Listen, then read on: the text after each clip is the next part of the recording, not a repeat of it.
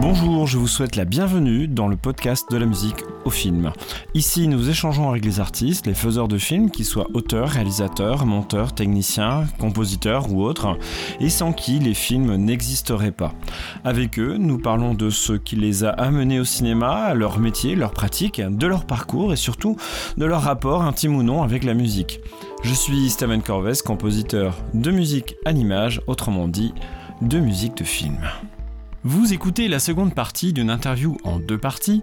Rachel Nussbaumer est compositrice de musique à l'image, plutôt orientée vers le néoclassique et la musique épique.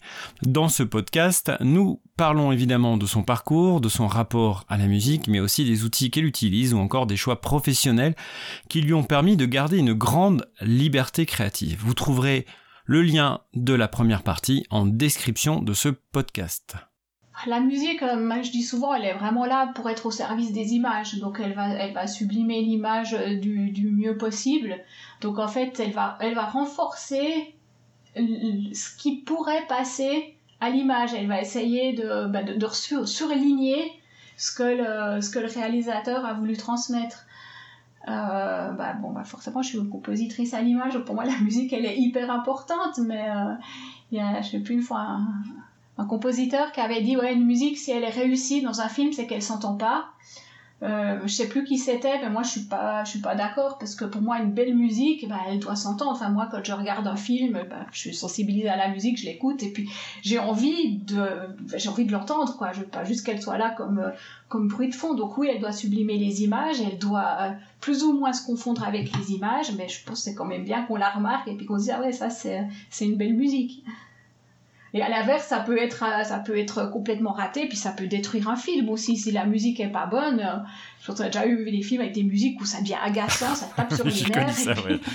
Et, puis voilà, ça peut aussi euh, ça peut ça peut complètement dénaturer un film. Donc on a l'impression que la musique, elle est là sans vraiment l'entendre, mais si elle est mauvaise, tu l'entends, tu l'entends bien. Et ça dit aussi beaucoup de l'époque à laquelle le film a, été. C'est d'ailleurs ça, je fais juste une parenthèse, mais ça, ça me fait penser à, à quelque chose, c'est que hum, en fait, euh, par rapport à la musique orchestrale, puisque toi, tu fais, euh, tu fais plutôt de la musique orchestrale, ou en tout cas très orientée vers, euh, la musique dite classique ou, baroque, enfin, pour le coup épique, mais ce qui est intéressant, c'est que cet aspect-là, du coup, rend un petit peu enfin un petit peu dans une certaine mesure euh, intemporelle la musique parce que euh, j'ai revu il y a pas longtemps des, des films assez euh, bah, qui dataient des années 80 et la musique qui était faite à partir de enfin qui, qui est de la musique de l'époque en fait du coup elle est hyper hyper ancrée dans, dans l'époque et le film il vieillit énormément. Donc par rapport à ce que tu dis là c'est il y a ça aussi qui joue c'est que c'est que la musique peut faire vieillir le film c'est assez impressionnant quoi quand tu te lances dans un nouveau projet, qu'on te soumet euh, un, projet d'image, qu'est-ce qu'elle est, enfin un projet de film en tout cas, ou que ce soit un long métrage, un court métrage, qu'est-ce que tu regardes en premier qu'est-ce qui te qu'est-ce que tu vas aller analyser en premier dans le dans ce qui t'est proposé pour pour aborder ton, ton projet du point de vue musical? D'abord, la première chose que je fais, c'est que je parle déjà beaucoup avec le, réalisateur pour savoir euh, ce qu'il veut, pour savoir de quoi il a besoin, comment il voit la musique dans son film. Euh, voilà, donc je, dis, je, je, je, mets vraiment au service, au service des images, au service du réalisateur, donc je discute déjà bien avec lui. Et puis après, euh, j'y vais à l'instinct, j'y vais au feeling. Je fais, je fais souvent ça quand je compose, que ce soit des projets pour moi ou des projets de film. Je regarde les images et puis j'y vais sans idée précise. Enfin, je prends en compte tout ce que le réalisateur m'a dit avant mais après, j'y vais. J'y vais comme ça et puis j'essaye. Et puis je fais plusieurs essais. Et soit ça me, ça me plaît pas, je recommence jusqu'à ce que ça me plaise. Et puis voilà. Puis après, quand je tiens un bout, quand je tiens un thème, quand je tiens quelque chose, bah, je le développe. Euh, après, j'essaye assez vite de recontacter le réalisateur quand même pour voir si la direction que j'ai prise, elle lui convient, pas que je travaille des heures et des heures dessus puis qu'il me dit ah non, c'est pas du tout ce que je voulais, euh, t'as rien compris. Donc j'essaye quand même d'avoir son retour assez rapidement.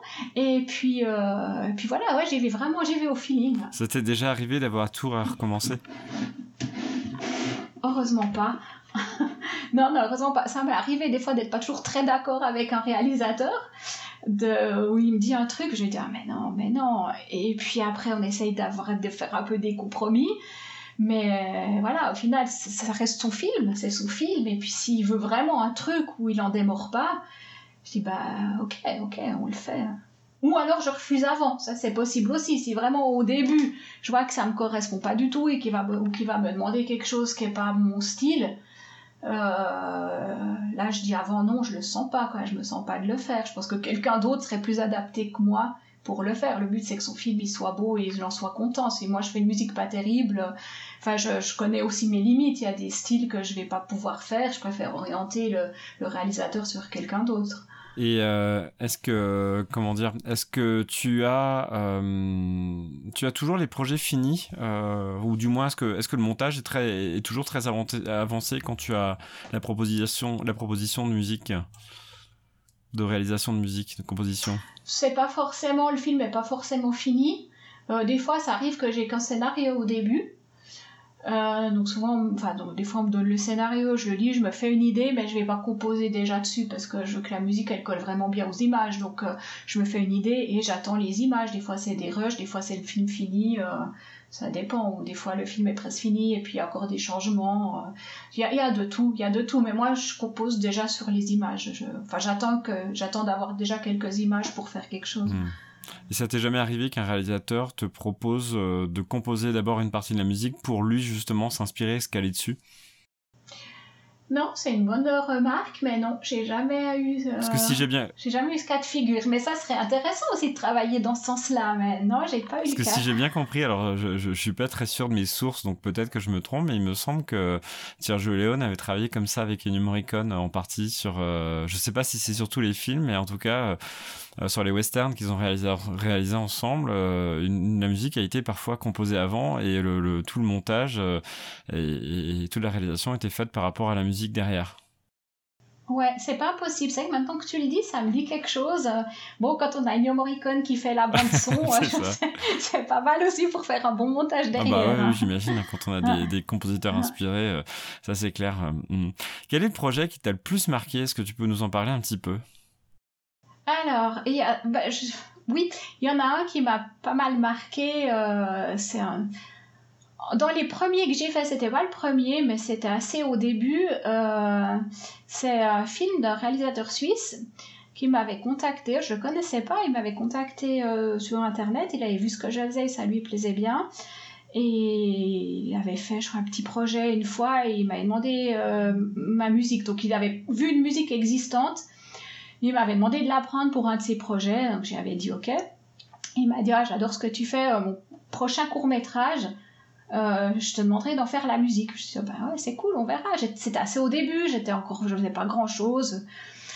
Et puis effectivement, il a tenu parole, donc il a fait son court métrage, il m'a demandé d'en faire la musique, ça s'appelle L'inconnu du parc. Et euh, un très joli, très joli film. Et son film, il l'a proposé au Festival de Cannes. Et il a été retenu. Et un jour, le réalisateur m'appelle, il s'appelle Sébastien Corniolet, m'appelle, il dit Écoute, ça dit de venir monter les marches à Cannes Je dis Bah oui, oui, ça me dit bien. Et voilà, donc grâce à ce film, j'ai pu aller au Festival de Cannes, qui a été quand même une expérience assez incroyable. Et du coup, ce film, il m'a marqué euh, par rapport à ça. J'ai trouvé ça.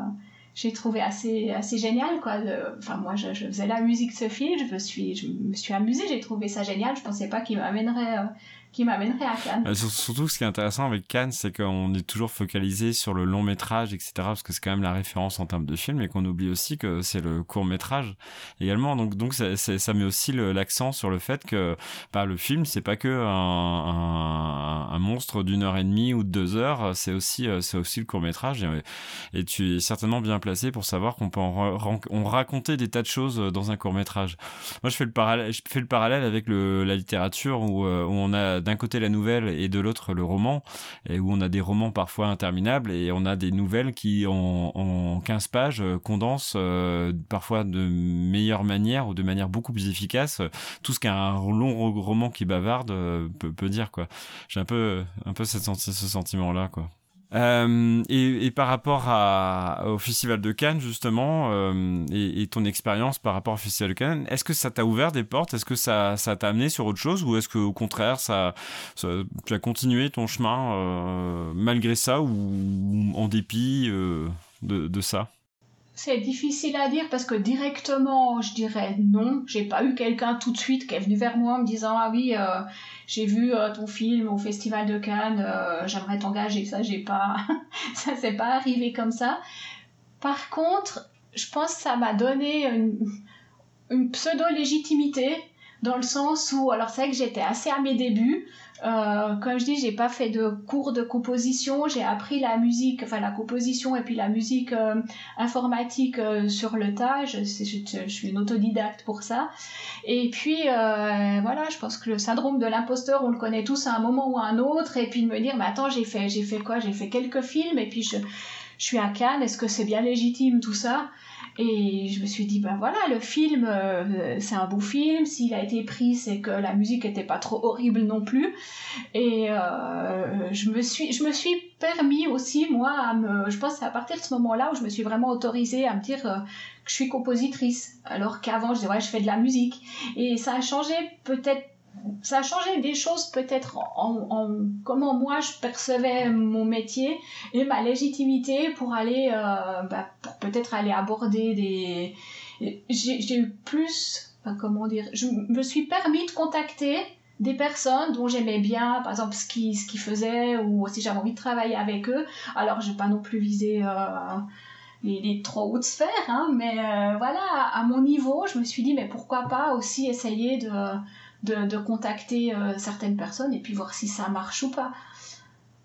Tu as eu des retours positifs par rapport à ces, propositions? Oui, oui, oui, j'ai eu des retours positifs. Alors, pas forcément dans l'immédiat. Il y a des gens qui m'ont dit Ok, on garde ton contact.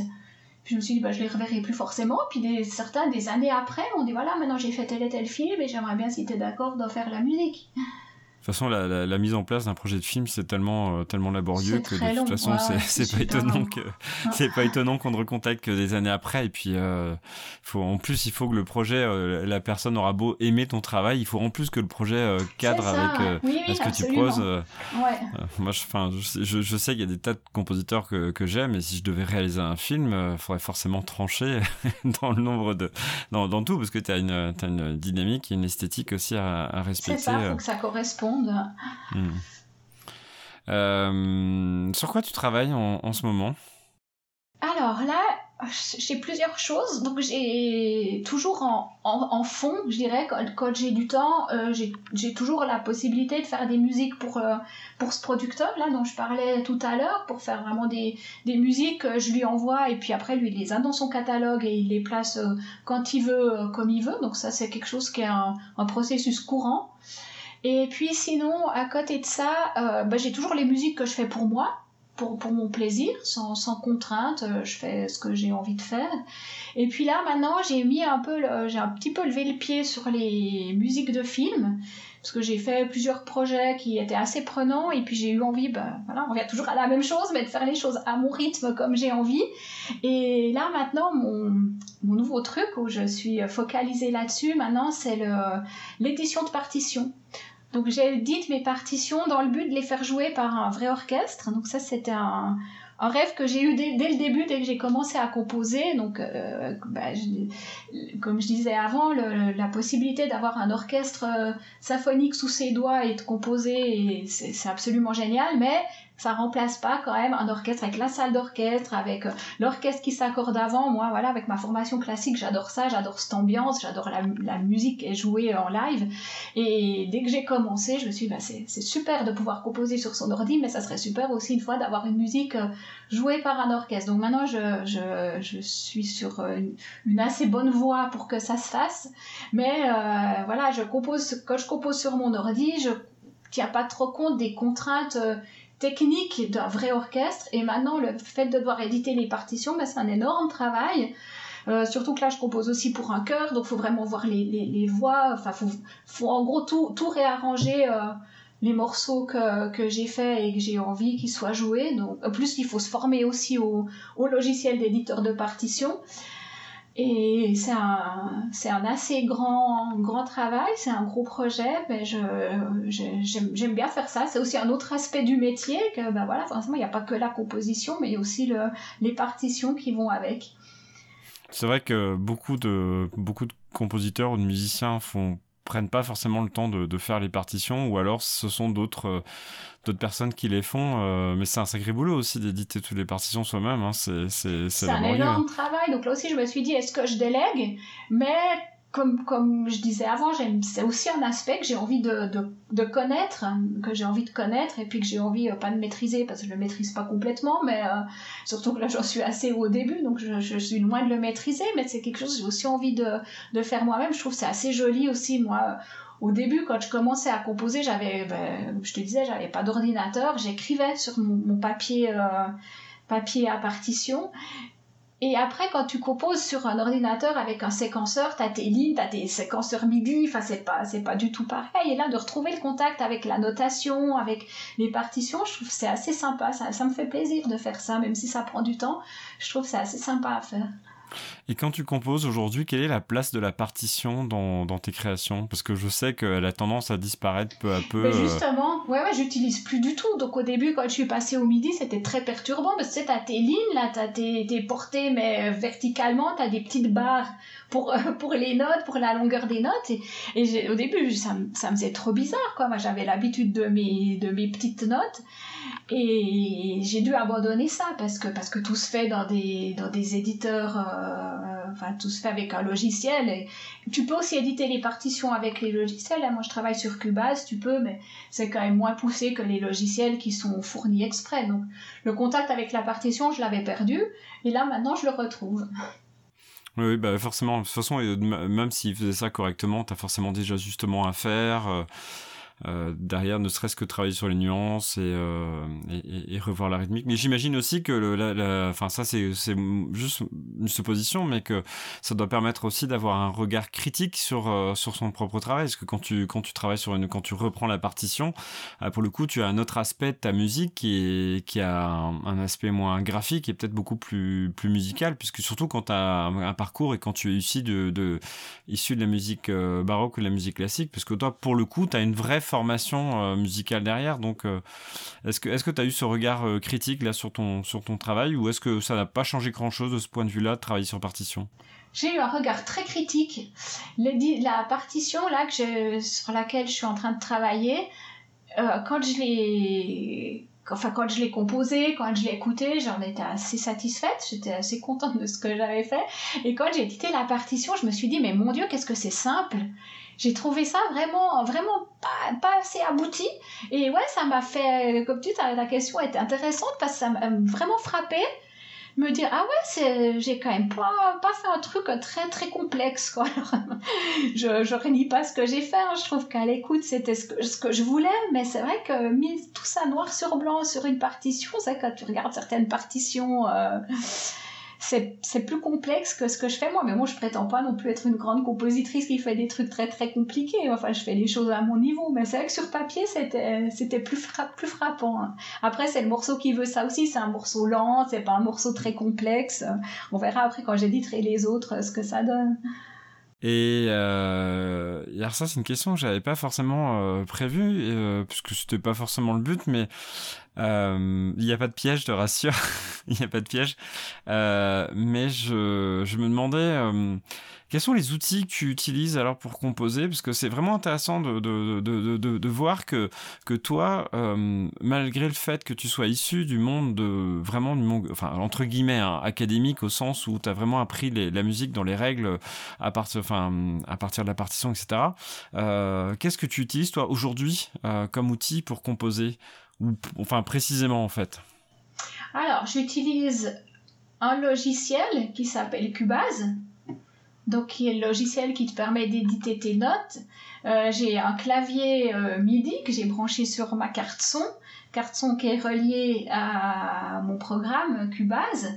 Et euh, à l'intérieur de Cubase, j'ai un autre programme qui s'appelle Contact, qui est un séquenceur qui permet de faire jouer les banques de sons que j'achète. Donc en fait, tu as, plusieurs briques. Tu as les banques de sons, tu as Contact qui permet de les faire jouer, et Cubase ou n'importe quel euh, séquenceur qui permet de, de, bah, de, créer, de, créer ta, de créer ton morceau avec, après, tu as différentes... Euh, différentes lignes, tu as différentes parties, puis tu construis ton morceau à l'intérieur de Cubase, enfin de, de Cubase ou n'importe quel séquenceur. Et du coup, Contact, c'est ton outil vraiment privilégié. Tu utilises que, que, que Contact comme, comme sampler, du coup?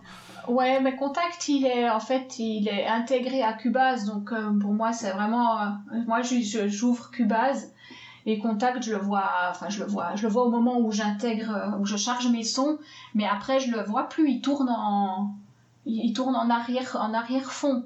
Donc il est totalement nécessaire pour faire jouer euh, mes banques de sons, pas toutes, mais la majorité. Mais après, moi, je compose dans Cubase, donc c'est Cubase que j'ouvre, c'est Cubase que je vois à l'écran. D'accord. Et tu utilises quoi comme banque de sons, alors du coup, avec, euh, avec Contact? Oh, j'en ai beaucoup. Ouais. j'en ai beaucoup. Je sais, ça fait une vingtaine d'années que je compose. J'en achète. Euh... J'essaie de me freiner, j'en achète pas trop souvent, mais c'est le, cadeau que je demande à Noël, le cadeau que je demande à mes anniversaires. Alors celui que tu préfères alors... Celui que je préfère, celui que j'utilise à peu près dans toutes mes compositions, c'est Cinematic Studio Strings. Donc c'est une banque de sons de cordes. Euh, ouais. Et j'utilise à peu près à peu près pour tout. Euh, ça c'est une banque de sons que j'aime beaucoup. Après j'ai bah, évidemment euh, du hautbois, ça j'ai pas pu m'empêcher d'acheter du hautbois parce que j'ai beau en faire. Euh, comme je maîtrise plus bien, bah, je, il me faut une banque de sons pour du hautbois. J'ai pas mal d'instruments avant. J'ai un peu tout. J'ai pas mal de percussions aussi. Justement, dans la musique épique, on utilise pas mal de percussions. J'ai des, des cuivres, j'ai pas mal de sons hybrides aussi. Donc, j'ai.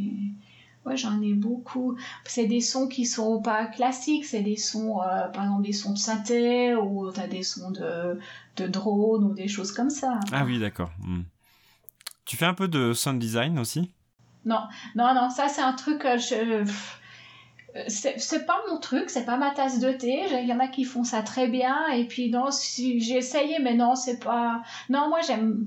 J'aime vraiment composer avec les sons que j'ai pour que ça se rapporte au plus près d'un son naturel, d'un son d'orchestre. Parce que la question de l'outil, c'est assez intéressant parce que ça détermine aussi en grande partie la manière dont on va travailler. Euh, parce que toi, tu as, parlé de, l'évolution tout à l'heure de, la qualité de, des samples et euh, des bancs que tu utilisais. Ça, c'est super intéressant aussi. Euh, parce que moi j'ai longtemps euh, composé euh, quasiment qu'avec des instruments acoustiques en fait pendant longtemps avant de avant de enfin je fais de la MAO depuis très longtemps mais en MAO j'étais très musique de synthèse et c'est que récemment que j'ai commencé à utiliser des banques de sons samplés et, euh, et pour le coup, j'ai la chance de démarrer avec des samples vraiment de très bonne qualité. Mes, premiers, mes premières banques de samples sont déjà des choses hyper abouties. Mais est-ce que toi, dans ta manière de composer, justement, euh, cette évolution des samples a changé quelque chose dans ta manière de composer? Oui, je pense que je me suis dirigée aussi vers des compositions plus orchestrales et moins électro. Parce qu'au début, j'avais essayé, mais ça rendait pas terrible. Et puis c'est vrai qu'après, avec la, finesse des sons, bah, je, peux faire des choses qui sont beaucoup plus, euh, beaucoup plus orchestrales. Là, il y a quelques années, j'ai sorti un album de musique baroque. Euh, J'aurais pas pu le faire avant. Là, j'ai des sons de clavecin. C'est un vrai clavecin, quoi. C'est un vrai, bah forcément, c'est un vrai clavecin qui a été enregistré. Et puis, euh, puis la flûte, c'est une vraie flûte. Et euh, voilà, c'est ça, ça, permet, oui, ça permet vraiment de voir le, la, la, composition. Et puis moi, ce que je fais, je le vois de manière assez différente. Hein.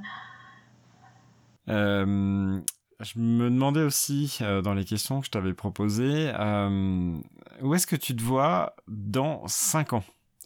Est-ce que tu te vois faire la même chose, travailler de la même manière Et qu'est-ce que tu te vois faire?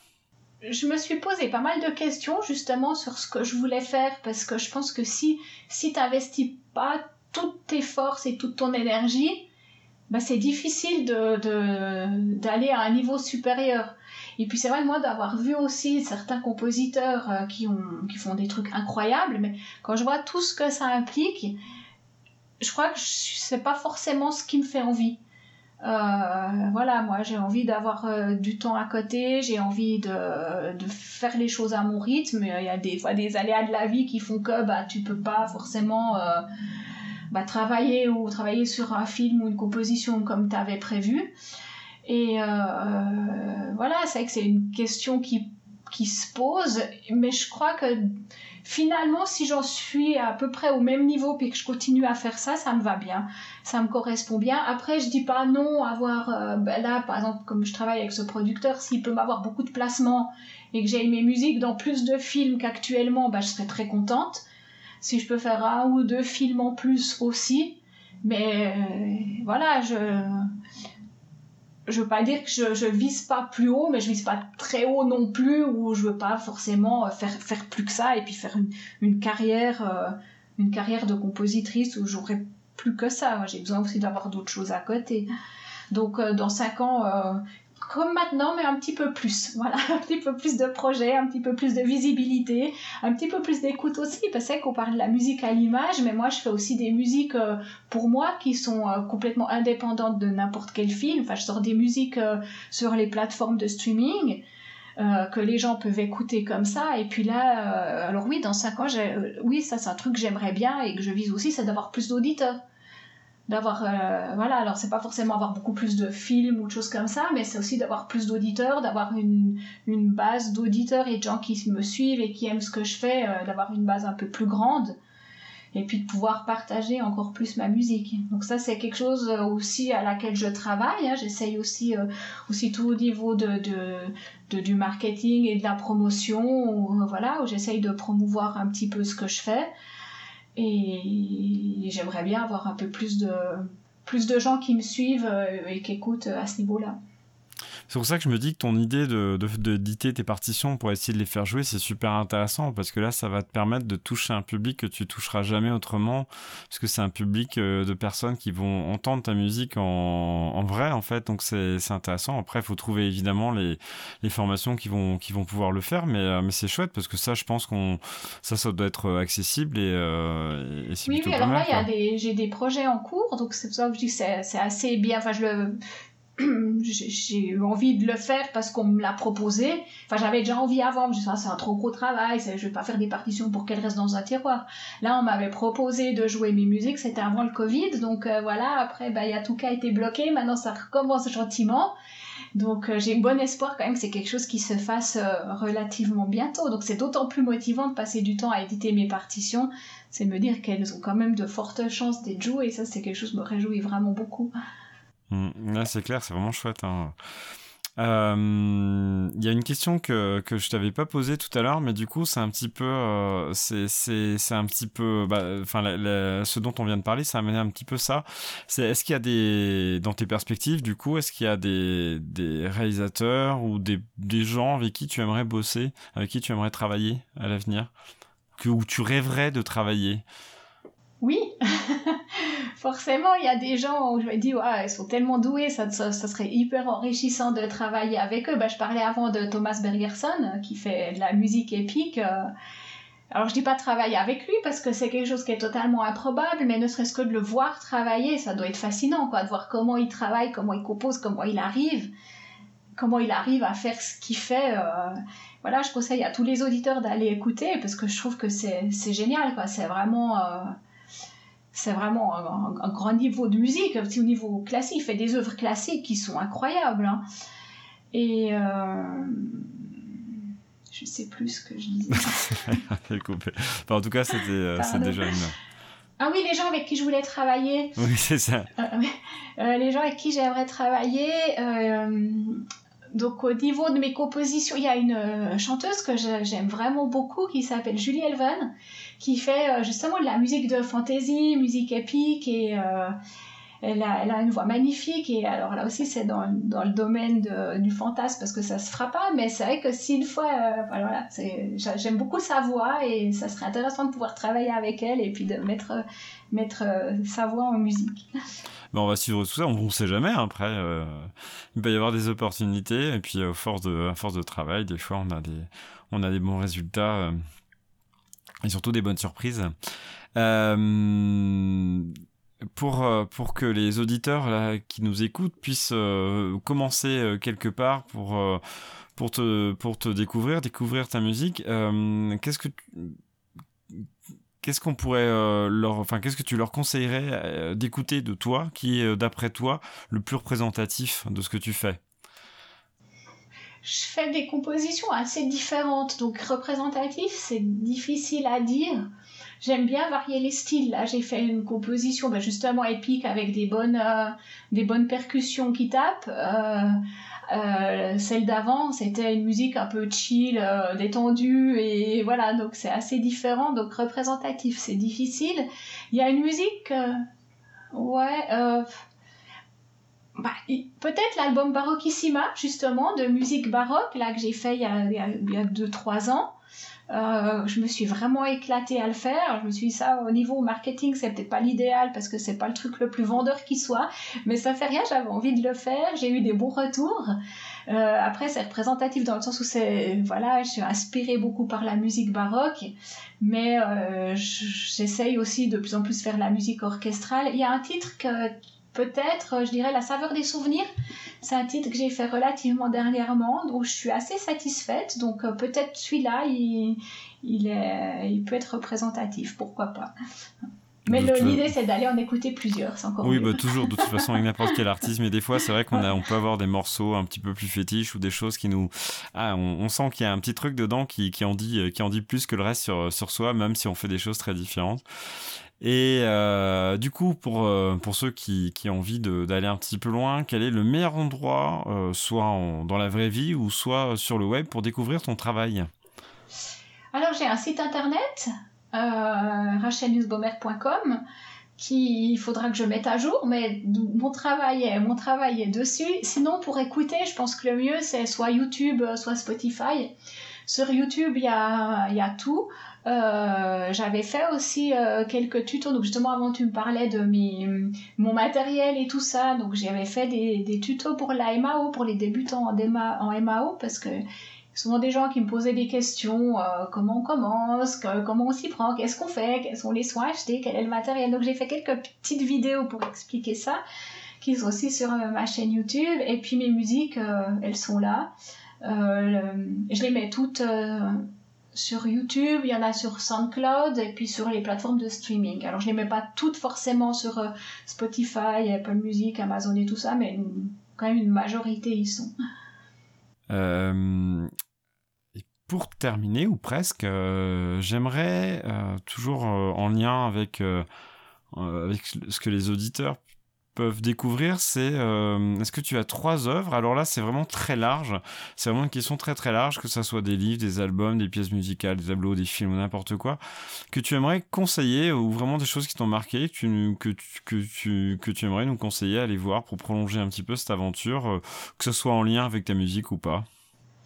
Alors, un truc qui m'a marqué en lien avec la musique, quand même, euh, j'ai eu la chance, il y a quoi, il y a 3-4 ans, d'aller voir un concert de Hans Zimmer, donc euh, qui fait les, les grandes musiques de films hollywoodiennes. Euh, et lui, il fait des tournées euh, avec, euh, avec un orchestre et avec des musiciens hyper talentueux. Il prend les meilleurs dans leur domaine et puis il réunit tout le monde et puis il fait le tour du monde avec eux. Et puis une fois, ils sont passés par Genève et, et je suis allée écouter et j'ai trouvé assez fascinant comme concert. Donc si, voilà, si ça passe près, près, près de chez vous, N'hésitez pas à aller, je trouve que c'est un, magnifique concert. Et là, ça met vraiment le, bah, ce, qu'on disait avant, c'est la musique du film, mais qui, sort du film. Alors, il, projette quelques images un peu derrière sur les écrans, mais c'est même pas nécessaire. C'est la musique qui suffit à elle-même.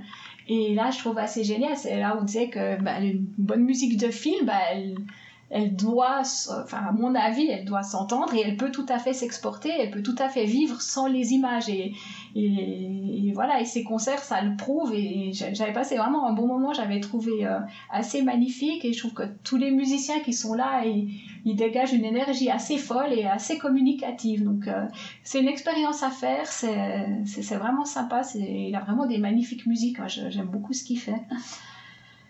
Et puis sinon, euh, bah, comme je disais avant, allez écouter euh, Two Steps from Hell, donc euh, Thomas Bergerson et Nick Phoenix, et c'est bluffant, c'est bluffant de, enfin, au niveau composition, au niveau réalisation. Lui, il fait aussi des, ils font aussi des concerts. Ils font, alors ça, ça se fait de plus en plus, hein, maintenant, ces concerts de, de musique de film qui viennent dans les salles de concert, donc il fait aussi des tournées. Euh, je crois qu'il en a une en cours, mais je, ne suis pas sûre qu'il vienne en Suisse, mais il doit venir en France, je sais pas où, donc ça vaut la peine aussi d'aller voir. Et tu as peut-être encore une autre chose à nous conseiller? Alors, euh, bah, vu que je suis bibliothécaire puis que j'aime bien les livres. Ah bah oui, oui, justement, c'était l'idée. du sujet, hein, mais j'ai lu, euh, je suis tombée l'autre jour par hasard, ça j'aime bien aussi, euh, donc je vais. Donc moi je suis en bibliothèque universitaire, donc pas de lecture publique, mais j'aime bien aller dans des bibliothèques de lecture publique sur mon temps libre pour aller flâner, et par hasard je suis tombée sur un livre que je connaissais pas, qu'on m'avait pas recommandé, mais voilà, j'ai été attirée par la couverture de Virginie Grimaldi, je connaissais pas non plus, donc c'est euh, alors ça plaira plaira peut-être pas à tout le monde, hein, c'est un peu à l'eau de rose, mais moi ça m'a vraiment beaucoup plu, c'est un, livre qui m'a qui m'a beaucoup parlé et que voilà, si les, gens sont un petit peu curieux, euh, ils bah, peuvent aller euh, l'acheter ou le prendre à la bibliothèque ou comme ils veulent. L'idée de s'ouvrir aussi à l'esprit, c'est ça que j'aime bien aussi dans ce genre d'échange, c'est de pouvoir aller, euh, aller voir des choses euh, qu'on n'aurait pas pensé aller voir ou découvrir, même si ça n'a rien à voir avec le domaine du, du podcast, c'est pas très, c'est pas, pas, très grave, au contraire, hein, c'est c'est chouette. Ben, je te remercie en tout cas pour tous ces conseils de, de musique et de, et de lecture pour le coup.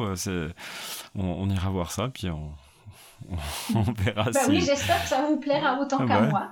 voilà, bah, c'est l'idée, hein. c'est pour ça que j'aime bien que qu'on puisse aussi euh, ouvrir à, ce qui nous passionne en dehors de la musique, c'est chouette. Est-ce que tu as un mot pour la fin?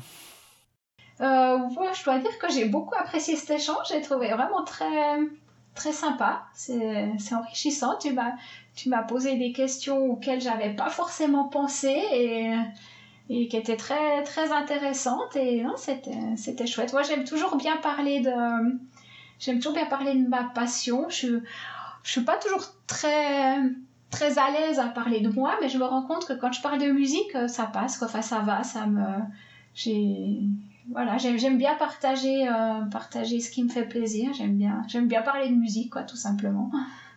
Bah, en tout cas, je te remercie beaucoup parce que le plaisir était partagé. C'est vraiment chouette de t'entendre euh, parler de tout ça et puis euh, surtout euh, d'échanger comme ça sur des points de vue qui, à la base, bah, on n'a pas forcément le même regard sur sur la musique, sur le film et, et surtout sur ton parcours qui est qui est qui est chouette. Enfin, je, je pense qu'en un sens, il est assez exemplaire parce que bah tu, tu, tu te projettes pas dans une ambition démesurée et en même temps tu, tu fais les choses bien tu as hum, comment dire tu as tu as une certaine exigence aussi euh, tu as un parcours euh, qui est solide euh, une formation solide mais euh, mais, mais justement, t'es pas dans la surenchère et, et, je trouve ça chouette parce que ça se ressent vraiment dans ce que tu dis, dans, dans les exemples que tu donnes et, et en fait, je pense que c'est super bénéfique.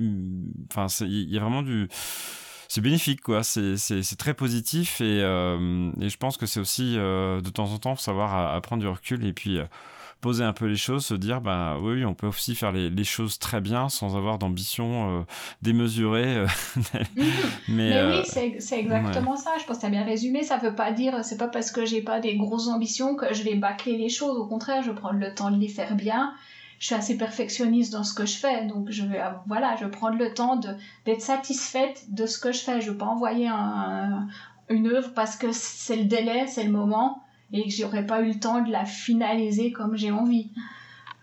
Ouais, je comprends très bien. Ben, merci beaucoup encore euh, une fois, et puis euh, voilà, puis moi je, je, je, rappelle aux auditeurs que je vais mettre tous les liens en description euh, pour aller voir, entendre ce que, ce que Rachel vous, vous propose.